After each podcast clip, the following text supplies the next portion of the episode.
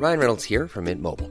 With the price of just about everything going up during inflation, we thought we'd bring our prices down. So to help us, we brought in a reverse auctioneer, which is apparently a thing. Mint Mobile unlimited premium wireless. Ready to get 30, 30, bit to get 30, bit to get 20, 20, 20, bit to get 20, 20, bit to get 15, 15, 15, 15 just 15 bucks a month. So, Give it a try at mintmobile.com slash switch. $45 upfront for three months plus taxes and fees. Promo for new customers for limited time. Unlimited more than 40 gigabytes per month. Slows. Full terms at mintmobile.com.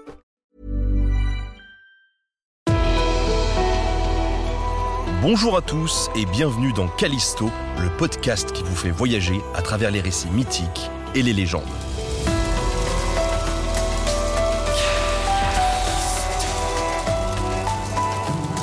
Aujourd'hui, voguons vers la Grèce pour découvrir le voyage d'Ulysse.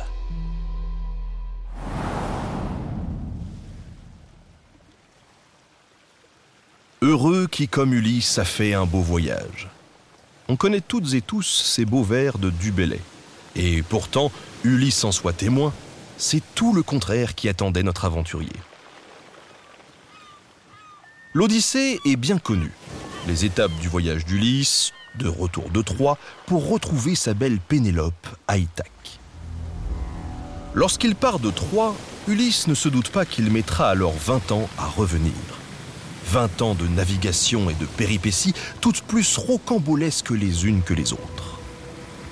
Il rencontra, par exemple, les lotophages, qui empoisonnèrent les compagnons d'Ulysse en leur offrant des fleurs de lotus.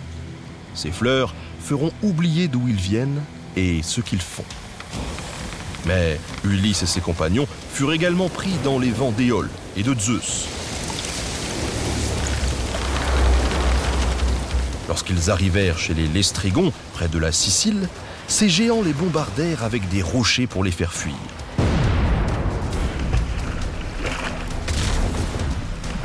Les prémices d'un voyage qui, semble-t-il, ne serait pas de tout repos.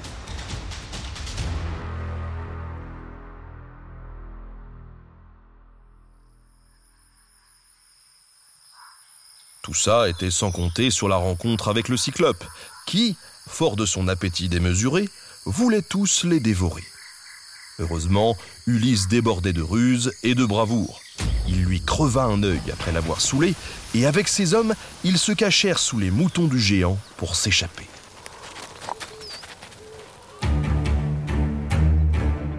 Ainsi, le trajet d'Ulysse était encore semé d'embûches.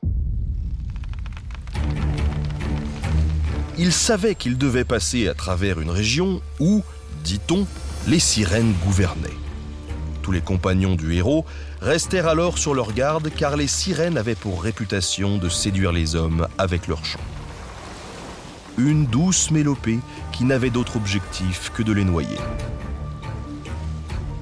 Conscient du danger, Ulysse ordonna à ses hommes de se boucher les oreilles avec de la cire et de le lier au mât de son propre navire pour qu'ils puissent les écouter.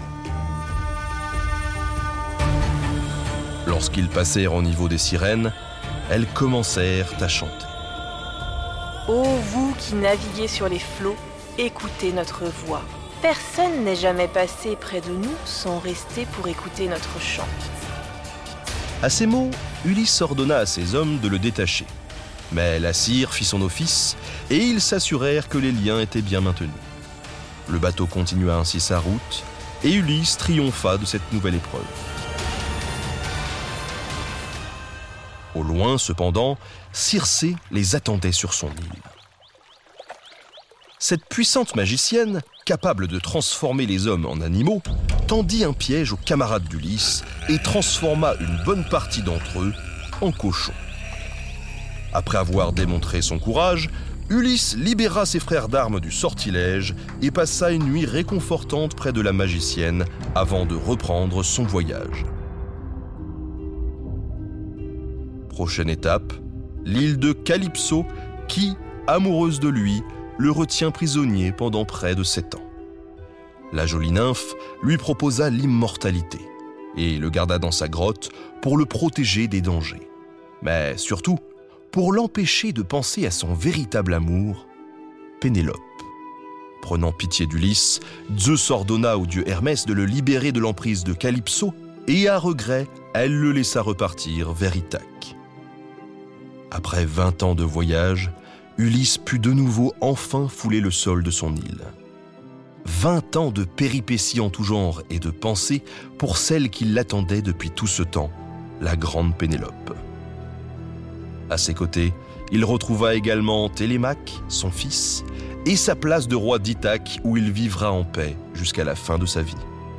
Une belle histoire de persévérance, d'intelligence, de ruse, d'amitié et surtout l'un des plus beaux témoignages d'amour de la mythologie grecque.